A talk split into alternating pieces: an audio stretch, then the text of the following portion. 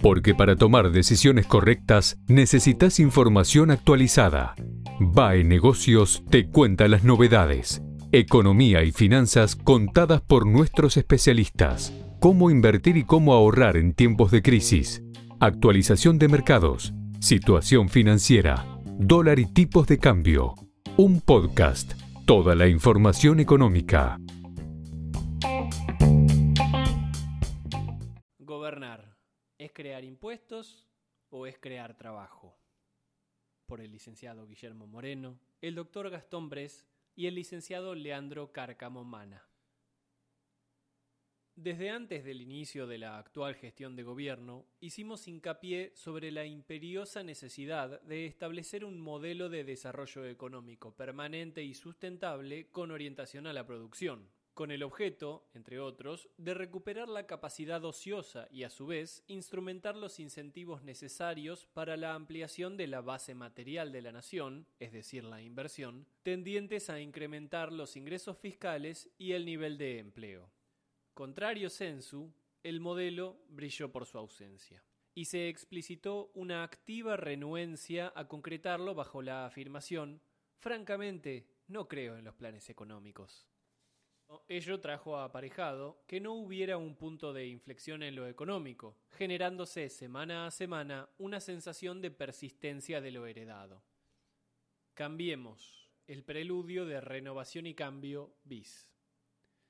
El inicio de la gestión Cambiemos se nutrió de eufemismos, tales como la reparación histórica, para implementar acuerdos de reajuste de haberes jubilatorios a un universo acotado del sector pasivo, con juicios pendientes o sin sentencia firme, y que reunieran ciertos requisitos y no tuvieran incoadas acciones judiciales contra el Estado. Dichos convenios no importaban reparar la totalidad de lo reclamado, sino despoblar de expedientes a la ANSES. Los resultados fueron magros, los juicios continuaron su curso, y el sinceramiento fiscal, que importaba una exteriorización o blanqueo de capitales no declarados, los cuales aportarían para financiar la reparación mencionada. Pero en diciembre de 2017, y sin ánimo de seguir aportando a la buena salud de los jubilados, la administración macrista giró a las cámaras la modificación de la fórmula de movilidad de los saberes, retirando de la ecuación la recaudación tributaria y reemplazándola por una ponderación del 70% de la variación del índice de precios al consumidor y un 30% de la remuneración imponible promedio de los trabajadores estatales, el IPC y el RIPTE. Esta modificación suscitó un conflicto que llevó a la violencia en las calles, entendiendo que la administración de ese entonces acertaría en su intención de bajar la inflación y por lo tanto los ingresos de los jubilados disminuirían. Aconteció todo lo contrario, y la actual gestión persevera obstinadamente en el error.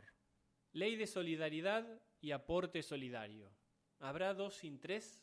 La asunción de la actual gestión de gobierno, en simetría eufemística al despliegue de la política de Cambiemos, promulga la Ley de Solidaridad Social y Reactivación Productiva, donde, en el mismo plexo legal, se crea el impuesto para una Argentina inclusiva y solidaria, que graba en un 30% la compra de moneda extranjera para el ahorro, se incrementan las alícuotas del impuesto sobre los bienes personales en hasta un 100% para las escalas de menor manifestación de riqueza y adicionando tasas diferenciales para los bienes situados en el exterior.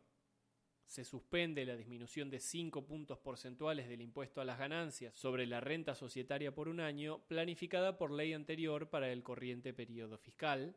Se duplica el tiempo durante el cual las empresas pueden restar de sus resultados, de tener beneficios, el ajuste por inflación impositivo, pasando de un tercio a un sexto por periodo fiscal, generando una licuación del ajuste, en tanto coexistan estos niveles inflacionarios. Se incrementaron al 100% el impuesto a las extracciones bancarias en efectivo para empresas medianas y grandes y se suspendió la fórmula aprobada por ley en diciembre de 2017 que ajustaba los haberes jubilatorios de acuerdo con el mecanismo mencionado UTSUPRA, pasando así a un régimen de aumentos discrecionales del Poder Ejecutivo que, a un año vista, nos encuentra con mínimos que no han superado el umbral inflacionario acaecido en el período. Sin hoja de ruta que forje el sendero de la producción, nos encontramos en los albores de la creación, a nivel federal, de un nuevo gravamen sobre el mismo patrimonio que alcanza el impuesto sobre los bienes personales. Es decir, se intenta crear una gabela sobre la totalidad de los activos de las personas humanas. Como afirmamos en Con el aporte solidario, muchas dudas, publicado en BAE Negocios el 25 de octubre de 2020, grabar el stock acumulado de capital es inapropiado, ya que podría acontecer que ante su falta de explotación se necesitaría el desapoderamiento de parte de él para que con su realización, su venta, se logre honrar el compromiso fiscal. El poder de imperio de un Estado en la creación y percepción de tributos es indiscutible, pero no es menos cierto que nada bueno puede ocurrir si no se modela la economía en pos de su desarrollo. Esto significa crecimiento con inclusión social. La solidaridad, como elemento basal de una comunidad, surge de la voluntad de quienes la componen y desde su célula principal, la familia. La solidaridad nunca es coactiva, es dar sin exigir y recibir sin preguntar. La respuesta, crear trabajo. Hay consenso en la disciplina económica que los niveles del ahorro interno deberían permitir la acumulación de capital en el sector privado. Los elementos analíticos que permiten orientarlo hacia la inversión, estos son, entre otros, el rendimiento esperado, el riesgo tolerado y el horizonte temporal, están condicionados por los bonos, en pesos ajustados por la variación del tipo de cambio o directamente en dólares, emitidos por el Tesoro Nacional, con un rendimiento aproximado del 15% anual, utilizados para financiar el déficit fiscal total.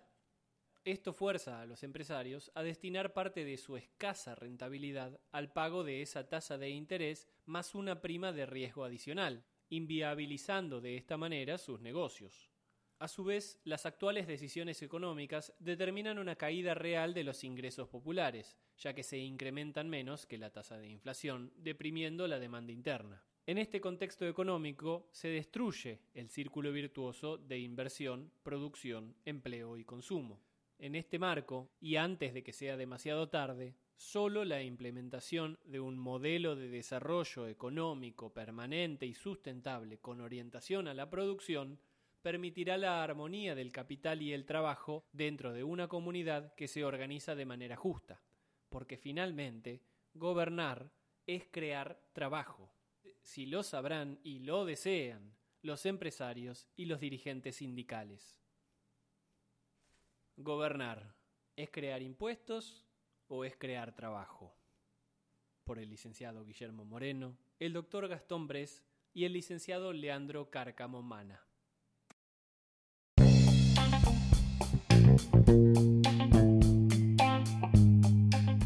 Nos vemos en el próximo podcast. Mientras tanto, mantenete actualizado. Lee baenegocios.com. La información económica, financiera y política contada por especialistas.